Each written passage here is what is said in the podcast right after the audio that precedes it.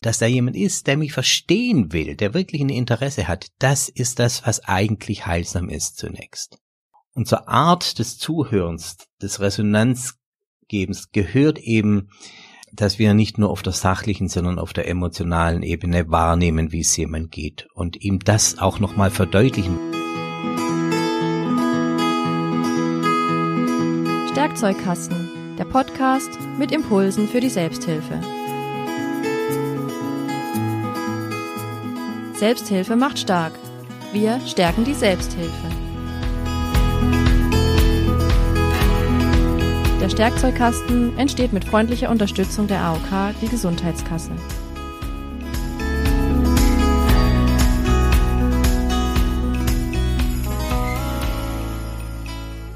Hallo und herzlich willkommen beim Stärkzeugkasten. Mein Name ist Andrea These und ich freue mich, dass du heute dabei bist, dass Sie heute dabei sind.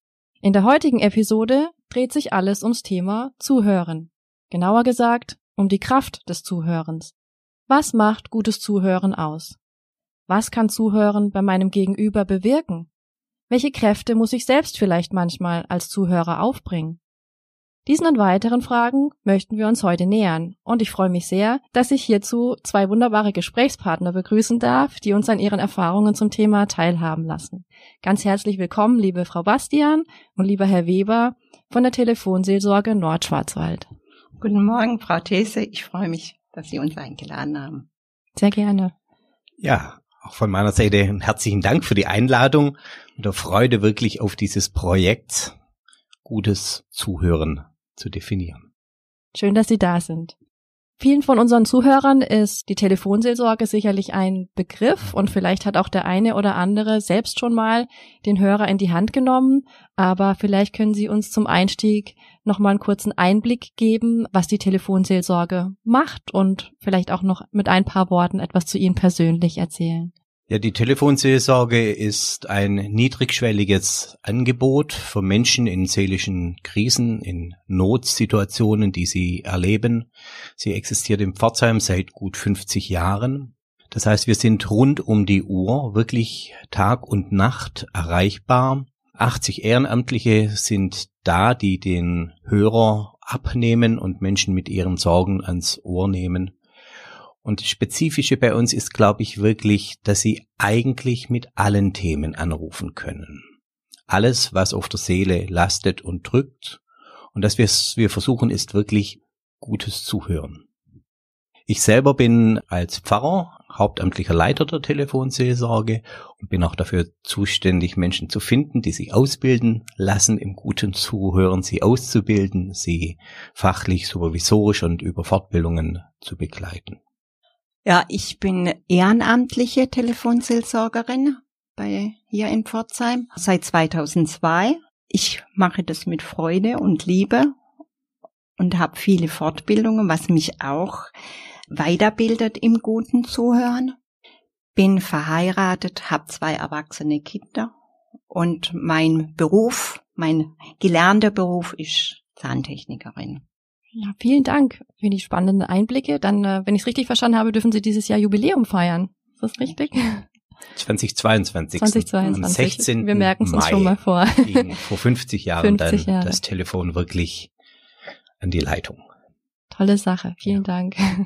Wir haben schon mal ein bisschen grob gehört, was die Aufgabe der Telefonseelsorge ist. Was sind denn Anlässe, Beweggründe, warum sich Menschen bei Ihnen melden? Das ist so vielfältig, wie es der Herr Weber auch gerade eben benannt hat. Die sind Sorgen, das drückt denen, da, haben, da liegt was auf der Seele. Und die fangen an, ja, gerade so fangen sie auch an, dass sie sagen, ich habe da ein Problem, ob das jetzt Beziehung ist oder oder jetzt auch in der Pandemie war da auch mal, denke ich jetzt gerade dran, an eine Mutter, die total aus ihrem Konzept rausgekommen ist und wieder Orientierung und Struktur gebraucht hat. Und dafür sind wir da und versuchen da mit ihr zu ordnen und damit sie wieder in ihre Kraft kommt oder die Anrufer wieder zu sich kommen. Telefonseelsorge ist ja gestartet sozusagen als Kriseninterventionstelefon in suizidalen Krisen. Mhm. Bevor du dich umbringst, ruf an damit sich durch das Gespräch nochmal eine Perspektive verändert und weitet. Das war die Grundsatzidee. Und diese Idee von Krisenintervention ist natürlich immer noch da. Also Menschen in akuter Krise. Weniger die Suizidale, das kommt auch vor, aber nicht so häufig, sondern es kann eine Beziehungskrise sein, das kann eine Krankheitskrise sein, das kann eine Arbeitskrise sein. Aber in der Zwischenzeit hat Telefonseelsorge gemerkt, dass sie auch Menschen über lange Zeit begleitet, dass es so etwas gibt wie verfestigte Lebenssituationen, die nicht so leicht zu verändern sind, wenn jemand psychisch erkrankt ist zum Beispiel, wenn er ähm, körperlich so beeinträchtigt ist, dass er zunehmend sozial isoliert ist, wenn er wirklich auch vielleicht eine Kommunikations- und Verhaltensweise hat, die bei anderen Menschen dazu führt, dass sie sich zurückziehen wir halten Menschen auch sehr lange aus und sehr lange am Ohr, weil wir ja auch so viele sind, die immer abwechselnd am Telefon sind. Auch das ist das Besondere. Jedes Mal, wenn Sie bei der Telefonseelsorge anrufen würden, würden Sie zunächst auf eine andere Person treffen. Das ist spannend. Also ich glaube, das ist tatsächlich auch ein neuer Einblick, weil doch das Bild, glaube ich, was häufig vorhanden ist, ist, dass punktuelle Anrufe sind und nicht das Thema, dass Menschen wirklich im Prozess dann auch begleitet werden ne? oder so eine längerfristige Begleitung stattfindet.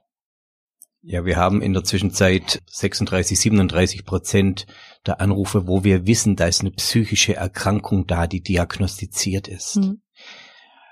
Wo Menschen wirklich die Leistung aufbringen müssen, das auch auszuhalten. Also es ist ja wirklich oft die Frage, wie schaffen es Menschen, ihre Lebenssituation wirklich, äh, Lebenssituation wirklich über lange Zeit zu ertragen. Und was wir an der Stelle wirklich machen können, ist erstens mittragen und zweitens auch mittragen oft zwischen zum Beispiel Therapiezeiten, Therapieterminen. Mhm. Da sind wir da und da werden wir auch sehr systematisch in Anspruch genommen. Ja, also ich kenne das auch, dass ich manchmal einen Dienst habe, wo ich lauter äh, Anruferinnen und Anrufer habe, die ich kenne von der Sprache und von mhm. manchen Geschichten. Ja, und die dann in dem Moment im Hier und Jetzt eben auffangen und, und da sein für die und mit denen zu schauen, was sie jetzt tun können. Jetzt im Moment einen kleinen Schritt. Also es geht immer um einen kleinen machbaren Schritt bei den seelisch erkrankten Menschen, dass sie wieder ein bisschen aufstehen und damit sie sich besser fühlen. Mhm. Und das reicht. Das reicht ganz oft und das ist gut so. Und sie trauen sich dann wieder anzurufen, wenn's, wenn sie unten sind oder nicht mehr weiter wissen. Genau, Sie haben jetzt ja schon als Ihre Aufgabe verschiedene Stichworte genannt. Mittragen, entlasten, sortieren waren so Stichworte, die ich mitgenommen habe. Welche, welchen Beitrag leistet denn die, hier das Zuhören oder welche Rolle spielt das Zuhören bei diesen Funktionen? Die wesentliche. also das ist, also ich höre ja in der Zwischenzeit nicht mehr nur mit den Ohren mhm. oder auf der Sachebene, sondern ich kann heute sagen, ich höre mit dem ganzen Körper zu. Also das, was Sie auch schon mal gesagt haben, das mit dem Resonanzkörper, das bin ich. Also ich spüre das auch ganz deutlich, wenn jemand um der heiße Brei schleicht und noch nicht getraut, sich daran an den Kern zu kommen. Das benenne ich auch und sage das und dann sind die ganz oft überrascht. Und dann erkläre ich das denen, dass ich der Resonanzkörper bin und ob sie es wagen, da nochmal hinzugehen oder ob wir das so lassen können. Also mir ist auch wichtig, dass ich die Grenzen wahre von den Anrufern und auch meine. Ja, und, äh, und oft, also oft erlebe ich dann, dann sind sie mutig und gehen an der Kern hin und dann ist das wie, äh, da öffnet sich was da, da, da kommen die wieder in ihr Leben rein. Das ist wie so, als ob was verstopft wäre und dann geht's auf und kommen sie selber wieder auf die Ideen, was sie tun und machen können. Und das reicht für mich erstmal.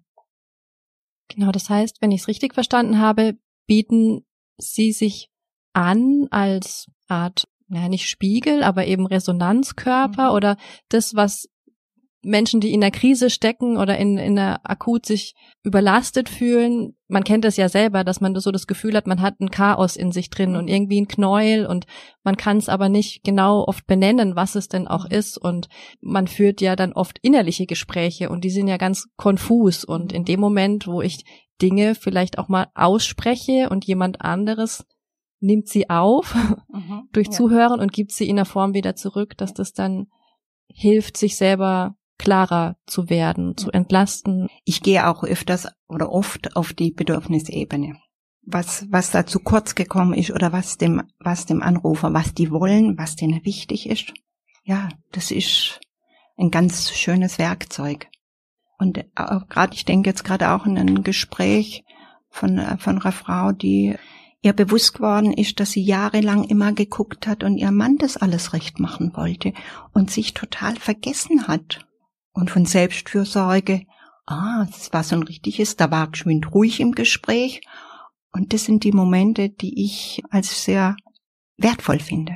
Ja, wenn es bei den Menschen ankommt, was da, was da zu kurz gekommen ist. Das heißt, gutes Zuhören hilft, sich die eigenen Bedürfnisse nochmal Zugang zu finden zu ja. denen oder sich mhm. denen bewusster zu werden. Das ist so ein Beitrag, den gutes Zuhören mhm. leisten kann. Ja. Dann stehe ich anders da, wenn ich weiß, was ich was ich will, dann dann dann richte ich mich auf, dann dann kriege ich mehr Luft, dann ja, das ist schön. Und das merkt man so auch im Körper. Ich denke, das Stichwort Resonanz ist das Entscheidende für mhm. Seelsorge. Und es fängt wirklich damit an, dass es Menschen gibt, die keine Resonanz mehr erfahren, mit denen keiner spricht, denen keiner zuhört. Die erleben es nicht, dass, dass ihr Wort gehört wird. Sie haben teilweise kaum oder keine Kontakte. Und sie erleben es eben auch nicht, dass sich jemand ihnen zuwendet. In der Antwort zuwendet. Und da bleiben die fundamentalsten Bedürfnisse auf der Strecke, wenn das nicht mhm. passiert. Äh, gesehen werden mit dem, wie ich bin, mit dem, was in mir ist. Dass einer sich liebevoll zuwendet, das hört sich jetzt vielleicht ein bisschen pathetisch an, aber der einfach zugewandt ist, der den Menschen so wertschätzt, wie er ist und wie er daherkommt und wie er erscheint, auch wenn er in einer schwierige Weise vielleicht äh, auftritt. Diese Wertschätzung überhaupt zu erleben und dass da jemand ist, der mich verstehen will, der wirklich ein Interesse hat, das ist das, was eigentlich heilsam ist zunächst. Und zur Art des Zuhörens, des Resonanzgebens gehört eben, dass wir nicht nur auf der sachlichen, sondern auf der emotionalen Ebene wahrnehmen, wie es jemand geht und ihm das auch nochmal verdeutlichen, weil manche sehen auch nicht, wie, was es wirklich emotional für sie bedeutet, dafür ein Sensorium zu haben, ihnen das anzubieten. Resonanz geben heißt auch nicht nur, das wieder zu sagen, was jemand selber gesagt hat, sondern auch äh, die Dinge ins Spiel zu bringen, die uns auffallen, die vielleicht nicht gesagt werden, die nicht sichtbar sind, wie zum Beispiel hier das Recht auf, sich auch selber Grenzen zu gönnen.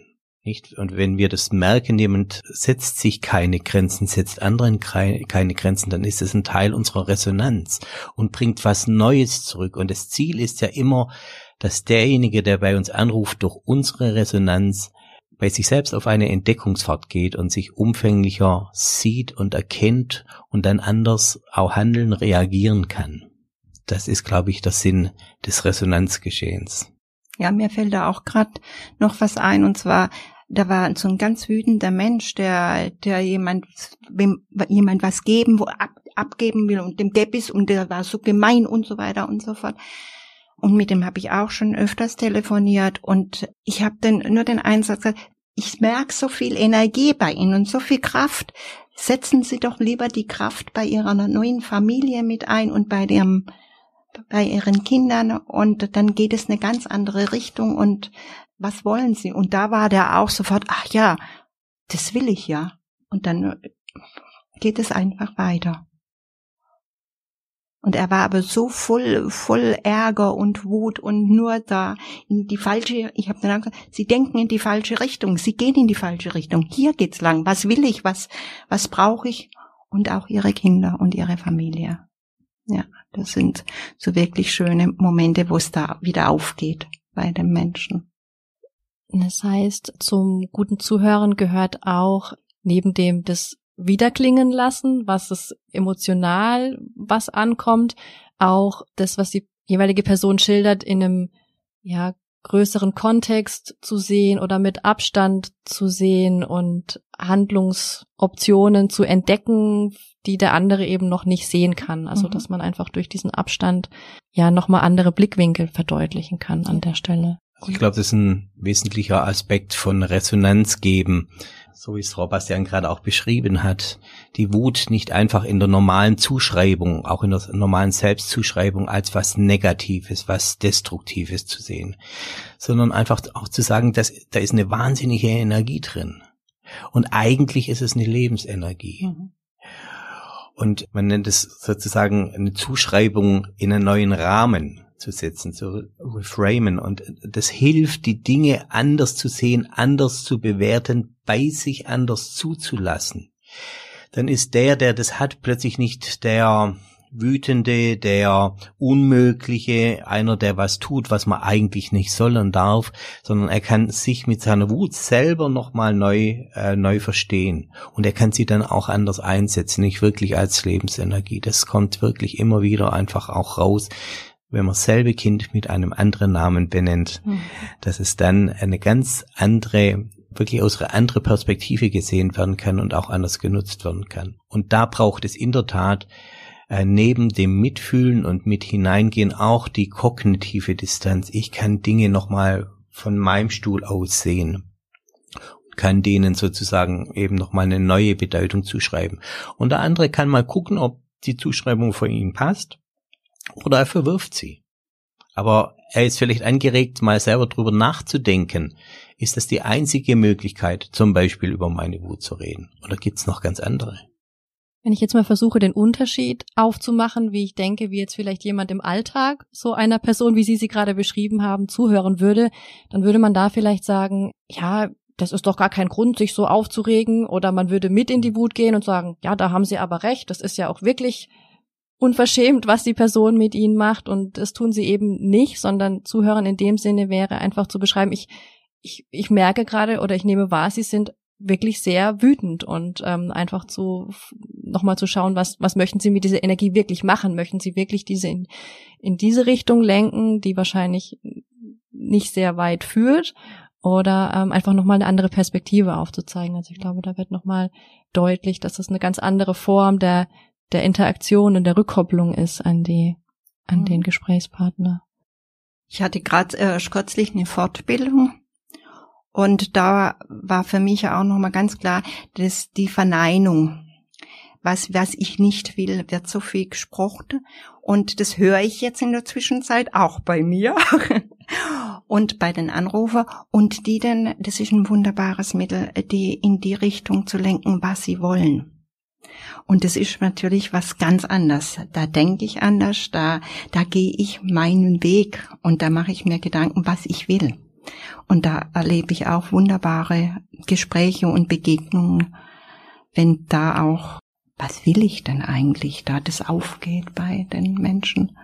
Also ich glaube, damit haben wir schon mal zwei ganz zentrale Techniken auch kennengelernt zum Zuhören. Also einmal dieses Widerspiegeln Zurückspiegeln der Emotionen, die ich wahrnehme und auch, wenn jemand in einer sehr negativen Haltung ist, was man alles nicht möchte, eben nach den Wunsch, nach den Zielvorstellungen zu fragen, nach den mhm. Wünschen mhm. und so vielleicht auch nochmal diesen dem Thema Bedürfnisse mehr auf die Schliche zu kommen, was Sie mhm. eingangs auch gesagt haben, sich dem zu nähern, auch mit einem positiven Zielzustand, auf dem man seine Kräfte dann lenken kann. Also wir haben ja sozusagen im Hintergrund auch ein Kommunikations- oder ein Gesprächsmodell aus der humanistischen Psychologie, das genau das eigentlich beschreibt, was Sie gerade nochmal gesagt haben.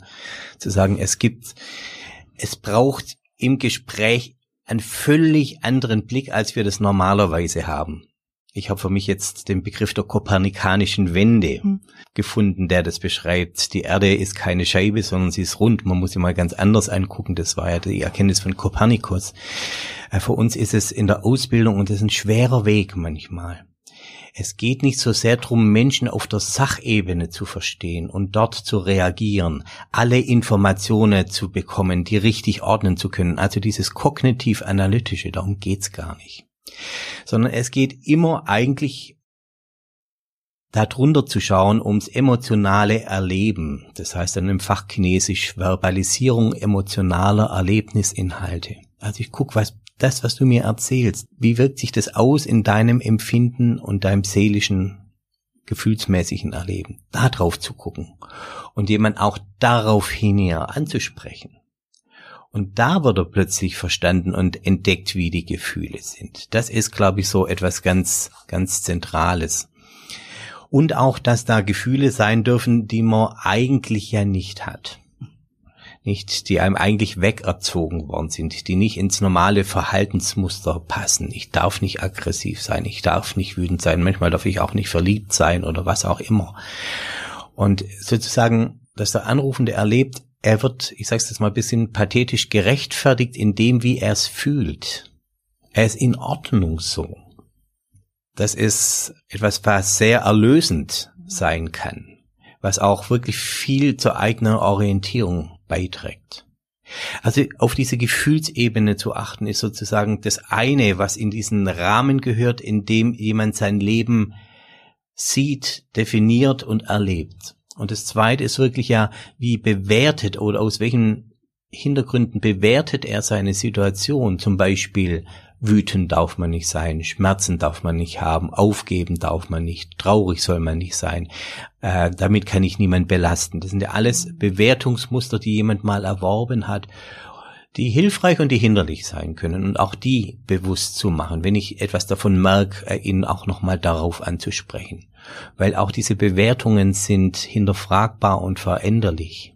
Und das Dritte, was wirklich da dazu gehört, ist wirklich auch zu sagen, und was sind eigentlich so, ist das, was du brauchst, was du willst, was du hoffst, was so auch die, die Wunschrichtung ist. Äh, vielleicht kommt es dem nahe, was Sie gern sagen, also was auch von den Bedürfnissen herkommt, nicht aus meinen Bedürfnissen heraus, in welche Richtung müsste es eigentlich gehen, das Leben für mich äh, sich wieder gut anfühlt. Und das sind keine, keine großen Wunschträume in dem Sinn, so unrealistische Dinge, sondern das ist wirklich manchmal etwas ganz Kleines, was aber einfach dann sein darf. Ja, und wo auch wachsen kann, denn ja. wenn ich das weiß, dass mir Selbstbestimmung jetzt wichtig ist. Mhm ich habe immer ein Bewusstsein da dafür. Und äh, dann fange ich mal ganz vorsichtig an damit. Und dann gehe ich weiter und gehe weiter. Und dann merke ich, das geht. Und mein, mein Gegenüber, der, der muss damit auch jetzt sich verändern oder reagieren. Und das ist schön.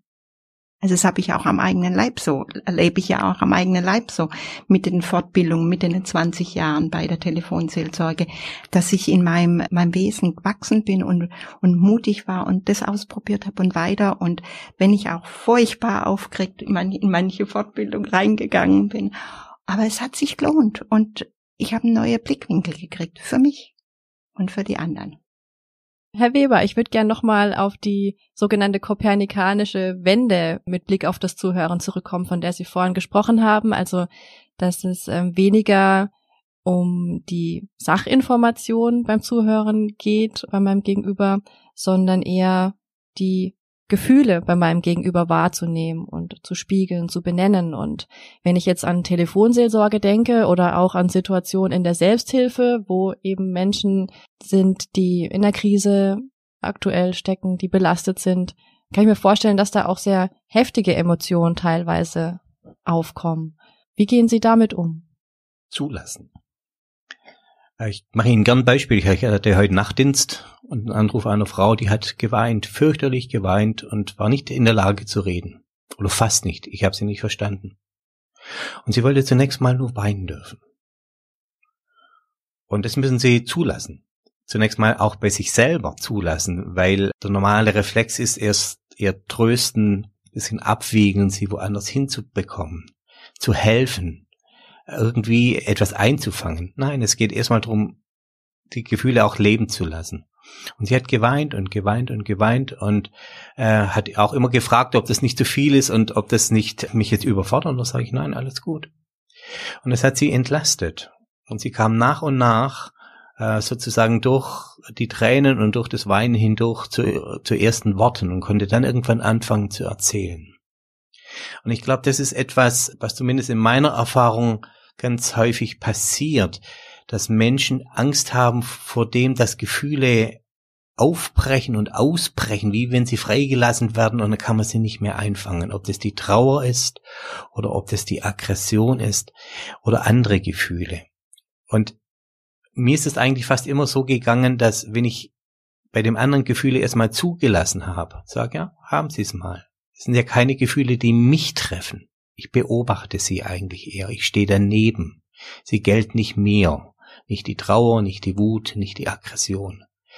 Wenn ich äh, zulasse, dass sie erstmal wirklich leben dürfen und raus können, auch raus aus der Verborgenheit, wo sie ja oft eingesperrt sind, dann ist es eine Dynamik meistens, wo sie auch wieder schwinden. Wie in dem Beispiel, dass die Frau dann aufhören kann zu weinen, nach und nach. Und anfangen kann zu sagen, was es eigentlich ist, was sie weinen lässt. Also meine Erfahrung ist, es ist gut, keine Angst vor den Gefühlen zu haben. Wenn wir Angst vor so Gefühlen haben, dann halten wir sie bei uns und wir halten sie beim anderen zurück. Aber das ist genau das, was Menschen oft brauchen, dass einfach das Gefühl da sein darf. So subjektiv das ist. Es geht nicht darum, ob das adäquat ist, ob das zu viel ist, ob das zu wenig, ob das an der falschen Stelle ist. Zunächst mal muss es einfach sein dürfen. Und Gefühle dürfen sein, egal wie wir sie bewerten. Das ist, glaube ich, so eine ganz große Lernerfahrung nochmal. Wenn ich in einer Ausbildungsgruppe Gefühle auslegen lasse, sag, sammelt mal Gefühle, alle, die es gibt, dann fällt fast immer eines, die Aggression, weil die darf nicht sein. Dabei ist sie so wunderbar. Aggression ist eine starke Kraft, auch für sich einzutreten, für andere einzutreten. Also das, wie wir auch Gefühle manchmal beschreiben, verhindert sie. Und es ist einfach erstmal gut, sie da sein zu lassen zu, darauf zu vertrauen, dass sie eben nicht nur einfach ausbrechen, sondern dass sie anschwellen und auch wieder abschwellen. Die schwemmen sie nicht weg. Lassen sie andere mit ihren Gefühlen da sein. Das wäre so eines der großen Credos, der großen Glaubenssätze, die ich in der Seelsorge habe. Also ein Appell an uns alle, äh, mutiger zu sein in der Begegnung, auch Gefühle, ja, sein lassen zu dürfen, auszuhalten, manchmal vielleicht auch.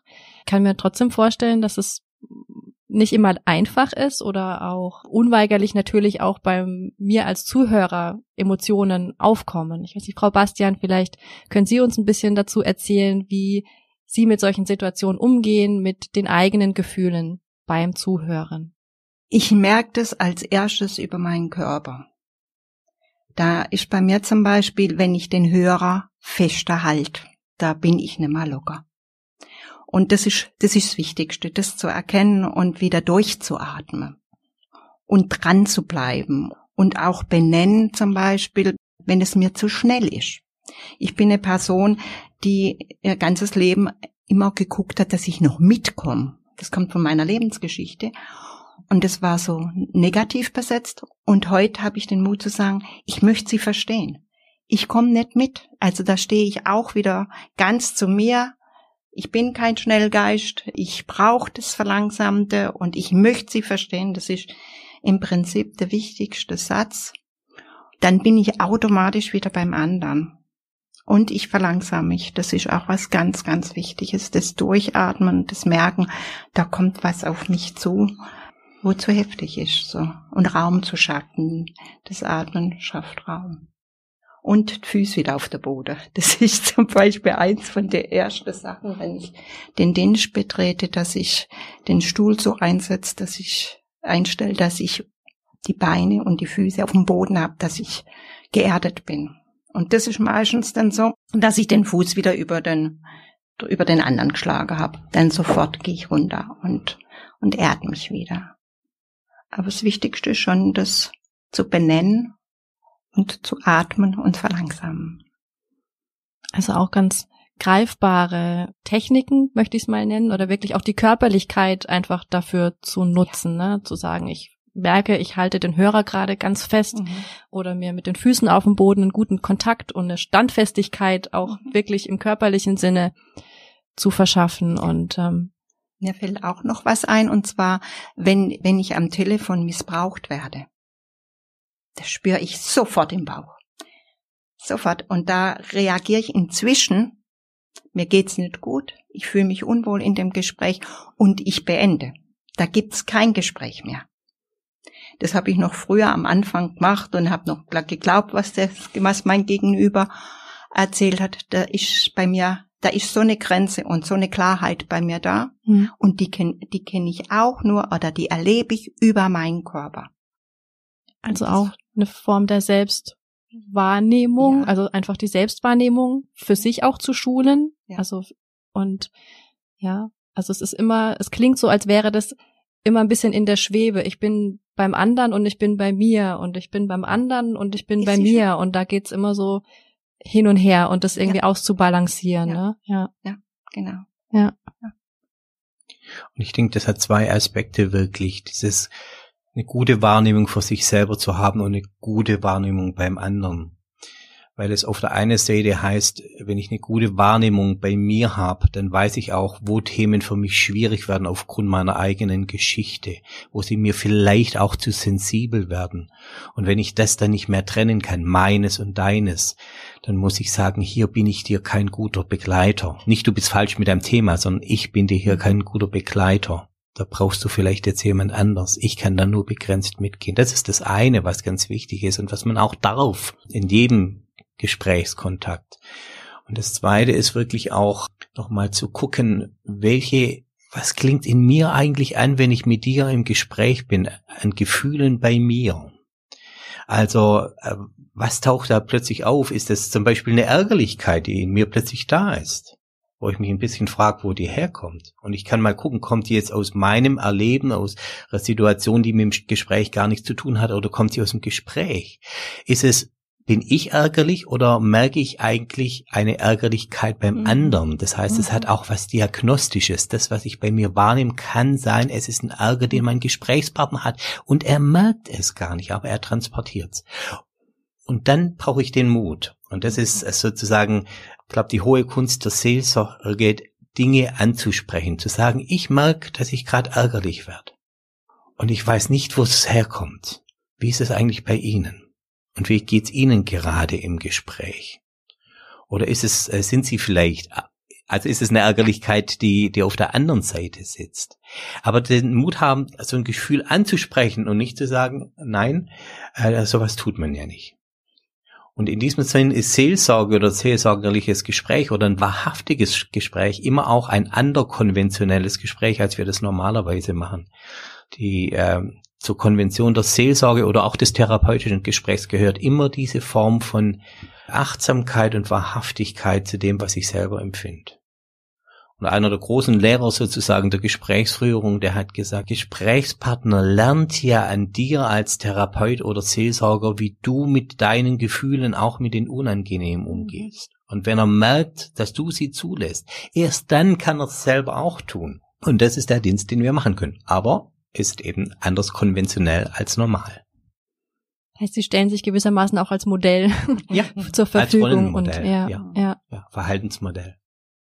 Bei verschiedenen Stellen ist schon mal dieses Thema Selbstfürsorge, Grenzen setzen angeklungen, auch gerade eben nochmal. Vielleicht können wir da nochmal hinschauen, wenn ich jetzt mich wieder in die Situation versetze, selbst ein Zuhörer zu sein und merke, sei es jetzt durch meine aktuelle Verfassung oder weil die Geschichte irgendwas biografisch in mir anrührt, ich kann gerade nicht zuhören oder das macht gerade zu viel mit mir. Wie gehe ich damit als Gesprächspartner gut um?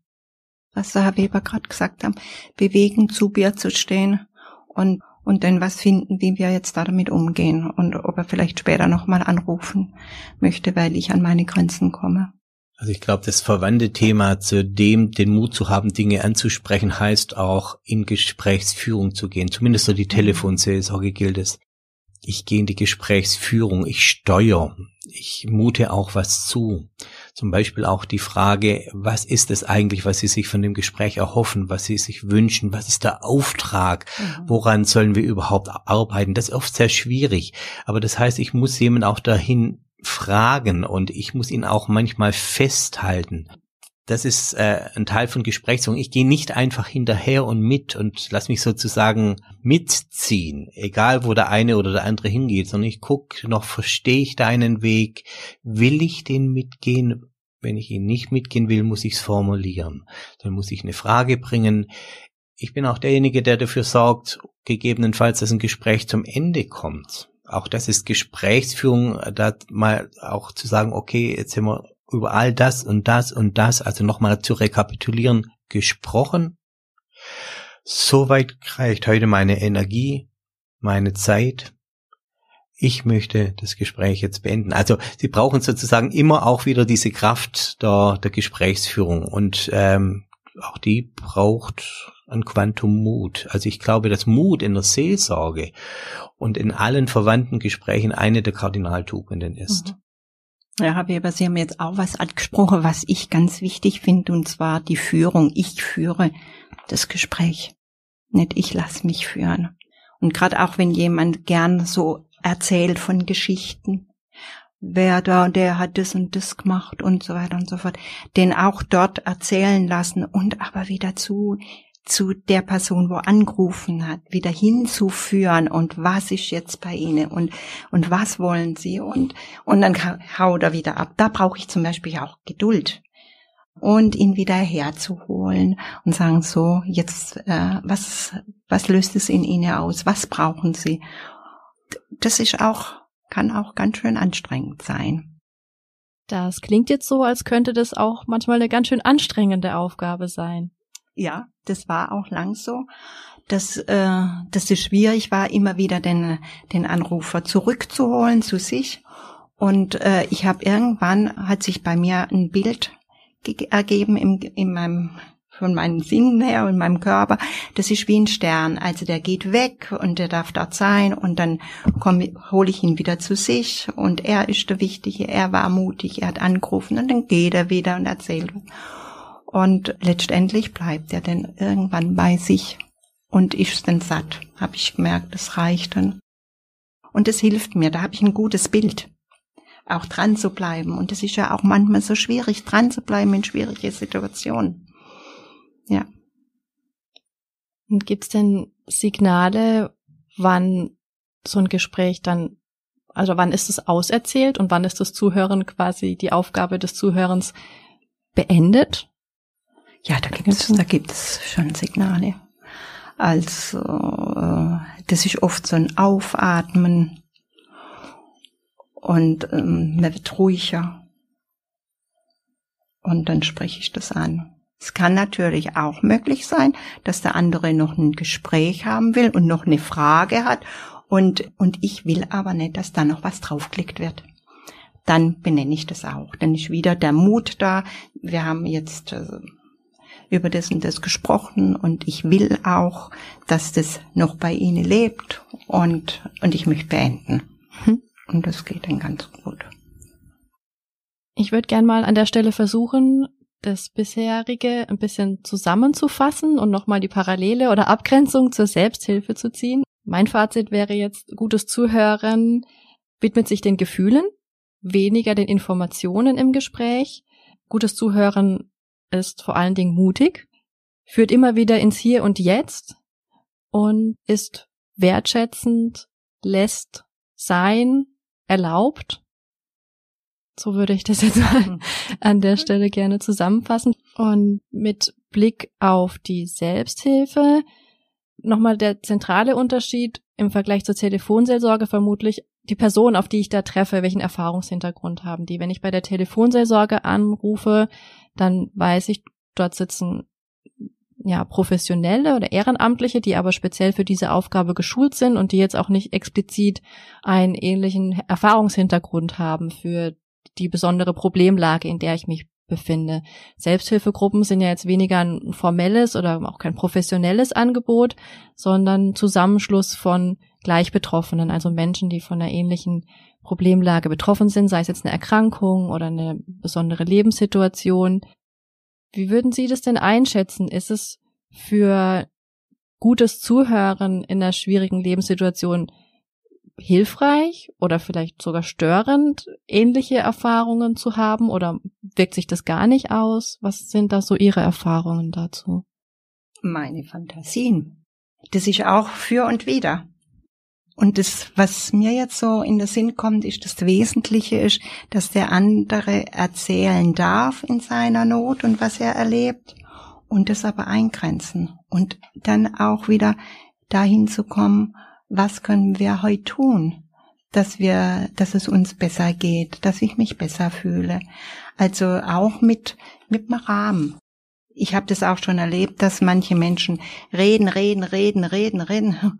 Keiner gibt ihm eine Grenze und dann ist er so weit weglaufen und dann wieder herzuholen, ist viel anstrengender und auch unangenehm für den, der so weit weglaufen ist, sondern Raum geben und begrenzen und ins Hier und Jetzt, weil da sind die Lösungen fürs echte Leben, fürs jetzige Leben. Das ist so meine Fantasie oder meine Vorstellung, was da wichtig wäre für die Selbsthilfegruppen. Erfahrung hat was ähm, Ambivalentes, würde ich sagen, hat was sehr zweischneidiges. Menschen, die bei der Telefonseelsorge arbeiten, machen zunächst mal einige Wochenenden nur Selbsterfahrung, gehen nochmal auf Entdeckungen nach ihren Lebenserfahrungen, wie sie sie geprägt haben, damit sie sie zur Verfügung haben. Und damit sie nicht so sehr in die Gefahr kommen, eigene Erfahrungen zu vermischen mit dem, was sie am Telefon hören und wie es jemand anders geht. Denn selbst wenn man dieselbe Krankheit zum Beispiel gehabt hat, ist der Umgang vielleicht und die Möglichkeit damit umzugehen sehr unterschiedlich. Ich glaube, der große Vorteil von Selbsthilfegruppen ist tatsächlich, dass es dort ein Kreis von Menschen ist, die Ähnliches erlebt haben, die eine prinzipielle Idee haben, wie es mir gehen kann, auch wenn es bei mir nochmal anders ist, als es bei dir vielleicht ist und bei mir Dritten. Und dass das wirklich auch etwas ist, wo Dinge aussprechbar sind, die an anderen Stellen schwerer zu, auszusprechen sind, wo es viel Solidarität, also diesen Aspekt der Solidarität, des gemeinsamen Erlebens und Tragens und ähm, sich auch wirklich über eine längere Zeit zu begleiten, das sind wunderbare Aspekte, glaube ich, der, der Selbsthilfe. Bei uns ist es wirklich manchmal so, dass ähnliche Erfahrungen ein Verständnishorizont eröffnen können. Ich kann mir vorstellen, wovon du redest, wenn du von deiner Depression redest. Aber auch manchmal die Schwierigkeit haben, dass man der eigene Weg im Umgang damit zum Königsweg machen will, für das wie, mach's doch mal so, probier doch das, mir hat das geholfen. Und das ist dann nicht mehr professionell und das ist dann meistens auch nicht mehr sehr zielführend sondern da geht's wirklich eher darum, mit dem anderen zu entdecken, außen verstehen seiner Situation, was für ihn Möglichkeiten wären. Also von daher sind wir auch an der Stelle in der Telefonseelsorge relativ zurückhaltend, wenn auch jemand fragt, kennen Sie das? Haben Sie das auch schon erlebt? Ist für uns immer die Frage, wofür ist es gut, wenn du weißt, dass es bei mir auch so ist? Also die geteilte Erfahrung hat ihre Vorteile und sie hat ihren Pferdefuß in der Begleitung, weil es sein kann, dass ich mich in mir selber verliere, in meiner Geschichte, in meiner Erinnerung, gerade da, wenn Dinge nicht wirklich völlig aufgearbeitet sind. Dann würde ich die Zusammenfassung vor dem Hintergrund, was Sie gerade noch gesagt haben, Herr Weber, gerne ergänzen um den Aspekt, dass gutes Zuhören eigentlich anfängt, mir selbst gut zuzuhören. Also die eigene Stimme auch zuzulassen, die eigenen Gefühle, die eigenen Bedürfnisse sich zuzugestehen, zu erlauben, wahrzunehmen und ja, mitzunehmen als Anker im Gespräch. Und mit dieser Zusammenfassung würde ich unser gemeinsames Gespräch gerne beschließen und sage Ihnen beiden ganz herzlichen Dank für die spannenden Einblicke und wünsche Ihnen von Herzen weiterhin viel Freude bei Ihrem Engagement in der wichtigen Aufgabe bei der Telefonseelsorge. Vielen Dank auch an unsere Zuhörerinnen und Zuhörer. Wer noch tiefer ins Thema einsteigen möchte, findet Literaturtipps in den Show Notes. Dort gibt es auch Hörtipps zu weiteren Podcasts, die sich direkt mit dem Thema Selbsthilfe beschäftigen. Bis zum nächsten Mal. Werkzeugkasten ist ein Podcast der KISS. Kontakt- und Informationsstelle für Selbsthilfe und Selbsthilfegruppen Pforzheim-Enzkreis. Weitere Infos unter www.enzkreis.de-selbsthilfe.